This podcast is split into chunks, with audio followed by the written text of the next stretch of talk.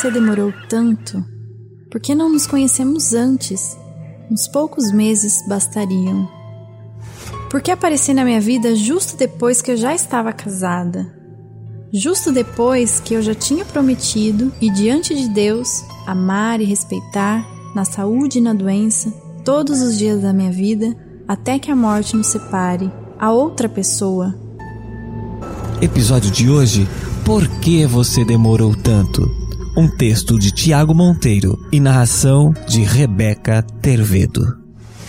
Tudo começou naquele clube de bridge. Se não fosse ele, talvez eu vivesse a minha vida em paz, sem nunca sofrer porque você existia. Pensando melhor, mesmo eu tendo ido ao clube naquele dia, se não fosse a Marta ter ficado com febre e eu ter ficado sem parceira justo na classificatória para o campeonato nacional, talvez você fosse hoje um qualquer para mim. Tudo culpa da Marta. Não, o Jorge também é culpado, pois era ele quem deveria ter assumido o posto da Marta, ou até mesmo ter deixado eu perder a classificatória por WO. Eu choraria por alguns dias com raiva da Marta, que resolveu ficar doente bem naquele dia. Em vez de vir com aquele papinho de eu não sei jogar direito, mas conheço um cara que pode salvar o seu dia. Não, a culpa também é sua, pois você só sabia jogar no sistema natural quarto, que eu jogo melhor, em vez de rico quinto, que praticamente todo mundo que eu conheço joga, inclusive a Marta. Aliás, mesmo com um bom e velho natural quarto, se a gente tivesse perdido aquela última rodada, não teríamos vencido a classificatória e talvez a nossa história teria terminado quase sem começar. E aquele abraço quase involuntário de vitoriosos que me fez tremer toda teria virado um simples aperto de mão de derrotados. O mesmo teria acontecido se o regulamento daquele maldito campeonato permitisse a troca de alguém da dupla classificada então a Marta, apesar do rico quinto dela, voltaria a ser a minha parceira. Mas parece que tudo conspirou contra ou a favor. E dois meses depois, lá estávamos nós viajando de avião juntos, rumo ao campeonato nacional.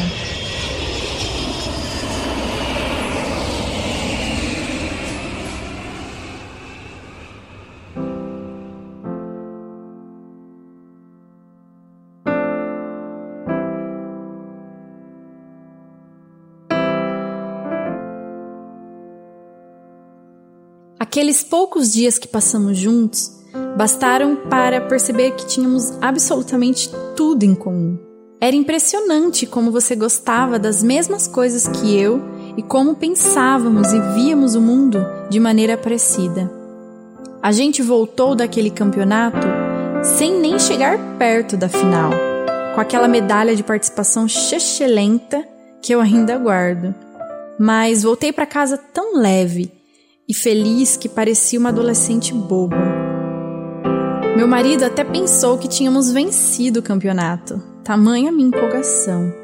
Nós, naturalmente, começamos a trocar e-mails e mensagens com palavras que cada vez mais confirmavam o quanto a gente se parecia. E apesar dos encontros esporádicos que tivemos, todos eles, não sei se você notou, foram propositalmente acompanhados de amigos. Não tenho a menor ideia do que se passava na sua cabeça em relação a mim, afinal, você nunca insinuou nada. Acho que nunca saberei se por respeito ao meu casamento ou por realmente não sentir nada, mas eu sabia o que se passava dentro de mim e não podia deixar esse sentimento crescer mais. Fiquei com medo de voltar ao clube de bridge e parei de jogar. Entenda, eu era casada e meus sentimentos estavam confusos. Tentei parar de descrever, mas você continuava e, como sempre demonstrava ser apenas alguém simpático conversando coisas corriqueiras, eu não podia simplesmente te ignorar. Eu também não podia abrir o jogo e explicar os motivos de meu afastamento abrupto. Então decidi que o faria aos poucos, até que a amizade esfriasse de vez, como acontece com a maioria delas. Pelo menos eu teria a meu favor aquele pretexto de que a vida nos afastou e meu coração finalmente ganharia paz. O plano deu certo. Meu casamento estava muito bem. Na verdade, ele sempre esteve. Tive a Rebeca, uma menina linda, e mudei para a capital quando, no mesmo mês, meu marido e eu recebemos o que as pessoas chamam de proposta irrecusável. Mas a vida é uma vadia, não é mesmo? Depois de três meses na nova empresa, viajei para um congresso a trabalho. E quem estava lá? Você. Precisou de apenas cinco segundos para meu coração ignorar os quase cinco anos de afastamento. O sentimento que julgava estar enterrado a sete palmos ganhou um fôlego novo. Na verdade, ele ficou ainda mais forte depois daquele abraço de grandes amigos que não se vêem há séculos, que você me deu e que me trouxe imediatamente aquele primeiro abraço que demos na classificatória do campeonato de bridge. Descobri que você tinha se casado e que tinha um menino, Henrique, um ano mais velho que a minha Rebeca. Aliás, obrigado por não ter me convidado para o seu casamento. No início fiquei meio chateada, é verdade, mas depois percebi que foi melhor assim. Pois me vi na cerimônia sofrendo, secretamente por não ser eu ali do seu lado. O fato é que, tendo estado presente ou não, me entristecia saber que, mesmo que eu ficasse viúva, não teria mais chances de ter você para mim.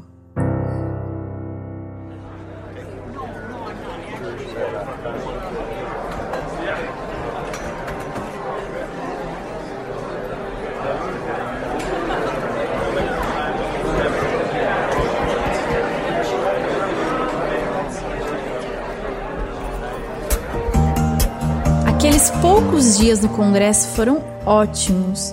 Eu já estava mais madura e, para minha surpresa, percebi que conseguia controlar melhor meus sentimentos por você. Apesar de não totalmente.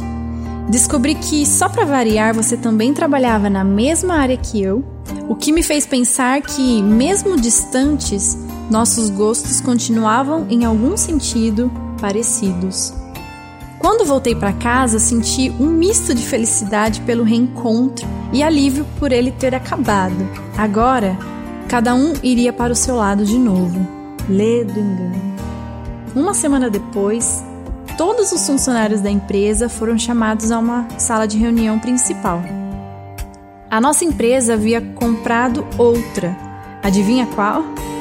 E as equipes seriam reestruturadas para acomodar os novos colegas de trabalho.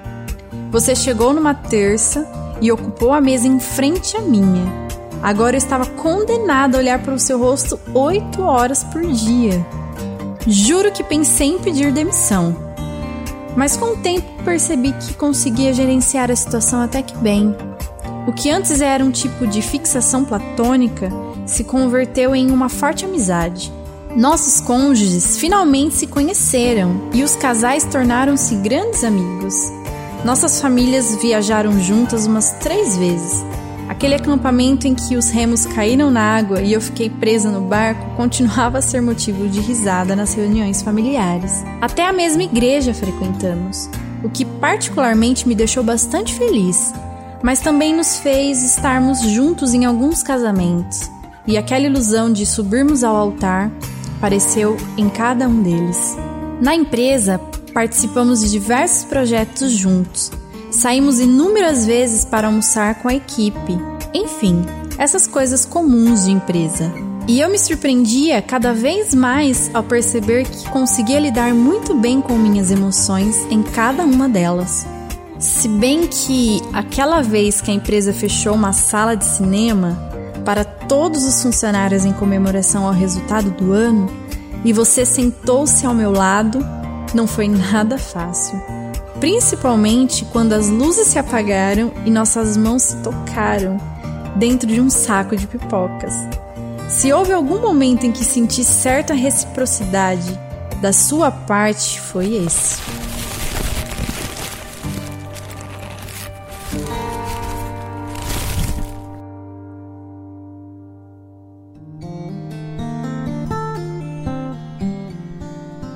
Uns três anos se passaram até o dia em que você apareceu no trabalho todo feliz, mas visivelmente inseguro, dizendo: Hoje a gente vai almoçar juntos, mas só nós dois. Tem uma coisa muito importante para te falar. Aquela foi a manhã mais difícil de toda a minha vida. Será que você iria se declarar para mim? Como eu reagiria? Eu não posso ter nada com você, eu sou casada, eu nunca faria nada contra isso. Eu tenho uma filha e você é um filho. Sua esposa não merece isso. Ao mesmo tempo, morria de medo que a minha negação te afastasse definitivamente de mim. Aquela proximidade que desenvolvemos, mesmo como amigos, era vital para mim e eu não queria de jeito nenhum colocá-la em risco. Saímos juntos do escritório e você escolheu um restaurante perto da empresa, mas que quase ninguém de lá ia. Então tive certeza de que era isso mesmo. Você iria se declarar e não queria testemunhas.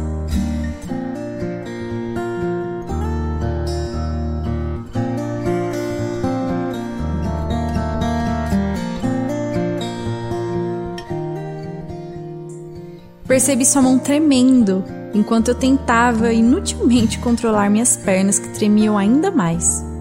Ao menos uma de minhas suposições estava correta. Você não queria testemunhas. Você se sentou à minha frente, pegou minhas duas mãos e disse: Vou abrir minha própria empresa. Então começou a contar sobre um amigo da faculdade, do qual eu nunca tinha ouvido falar, e sobre como ele havia proposto uma sociedade Contou que a empresa seria aberta em outra cidade e que sua esposa estava super empolgada, pois era a cidade dos pais dela e tal. Eu até tentei segurar as lágrimas, mas uma acabou escapando. Você a enxugou para mim enquanto eu jurava que estava super feliz por você. E foi assim que você me deixou. Mais do que isso, me abandonou.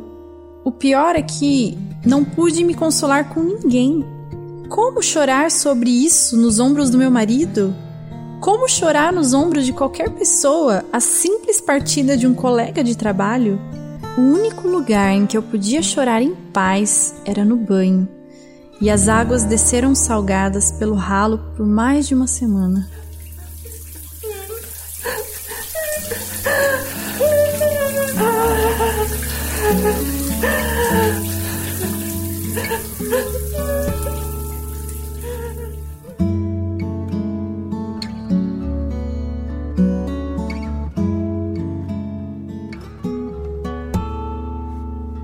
Prometi a mim mesma que não deixaria a vida nos afastar.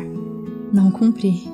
Uns 14 anos se passaram, mas bastou pouco mais de um para que você saísse de uma vez da minha memória. Talvez muito desse esquecimento forçado tenha sido alimentado pelo ódio que senti de você, e principalmente daquele maldito amigo de faculdade que voltou dos mortos. Mais uma vez eu estava feliz e dessa vez sem você.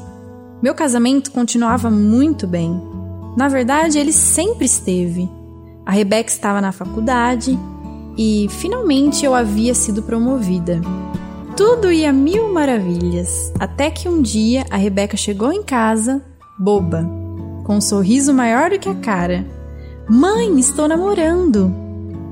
Começou a contar sobre o garoto, dizendo que faziam o mesmo curso, que ele era lindo, simpático e tal que a família dele morava no interior, mas ele numa república perto da faculdade, e que se chamava Henrique. A princípio eu não liguei os pontos. Como poderia fazê-lo? Mas quando ela disse o nome da cidade e principalmente o sobrenome, que era igual ao seu, me subiu um frio na espinha que não tem como explicar.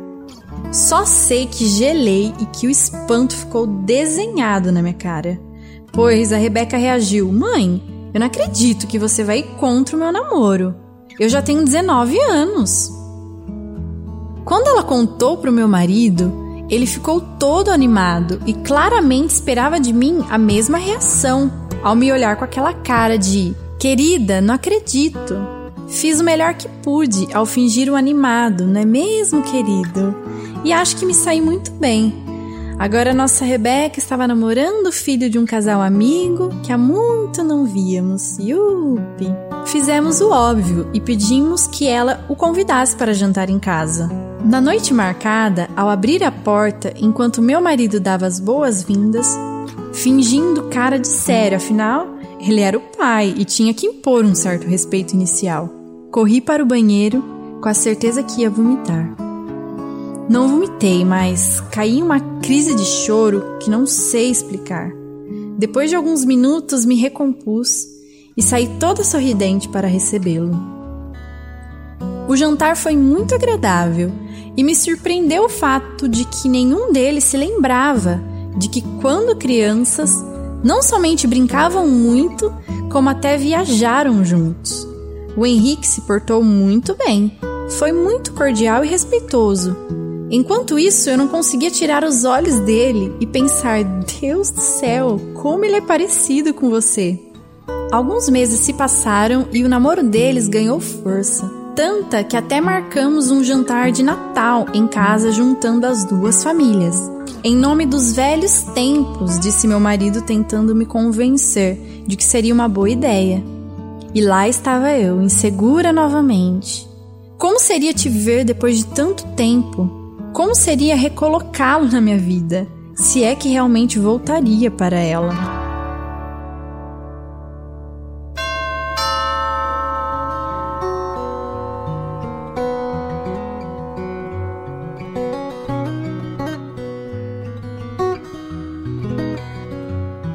Quando vocês chegaram em casa, naquela noite, finalmente percebi que eu estava extremamente feliz com tudo que estava acontecendo. Toda a minha raiva e preocupação esvaiu-se num passe de mágica e nunca mais voltou. Afinal, por que raios eu cultivara tanta raiva de tudo aquilo? Eu tinha um casamento maravilhoso, você estava de volta em minha vida, em doses homeopáticas, o que era muito bom. Nossos filhos estavam super felizes e apaixonados. Tudo estava novamente no seu devido lugar. É verdade que, quando nos cumprimentamos pela primeira vez, depois de tantos anos, você me deu outro daqueles seus abraços e eu me senti de novo uma adolescente apaixonada, flutuando no baile de formatura. Que bom que você estava de volta. Dessa vez eu não deixaria a vida nos afastar e estava disposta a cumprir essa promessa.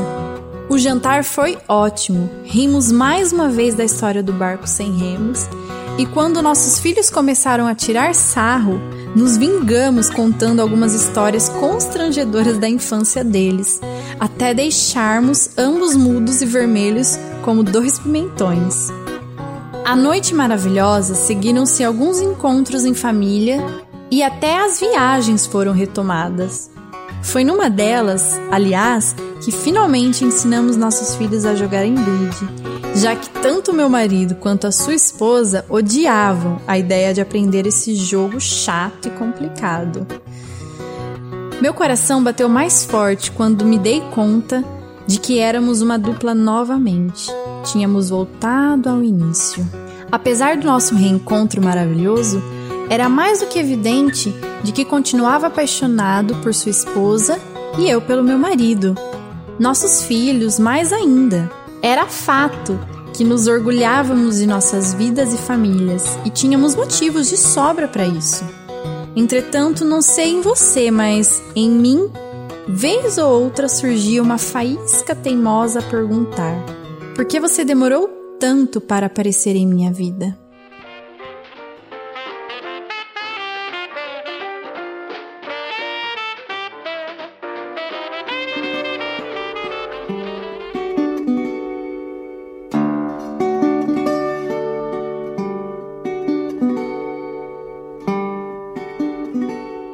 Finalmente, também numa noite de Natal, nossos filhos anunciaram: Vamos nos casar. Nada poderia ser mais perfeito. A promessa de nunca mais deixá-lo se afastar de mim estava garantida. Eu podia não ter me casado com você, mas nossos netos seriam os mesmos, isso me bastava. E hoje, cá estou, na porta da igreja, com as pernas tremendo, como daquela vez em que achei que você se declararia para mim, em certo sentido realizando meu sonho platônico. Enquanto sua esposa entra com o noivo e meu marido com a noiva, você me dá um doce beijo no rosto agarra firme meu braço e finalmente entramos juntos em direção ao altar.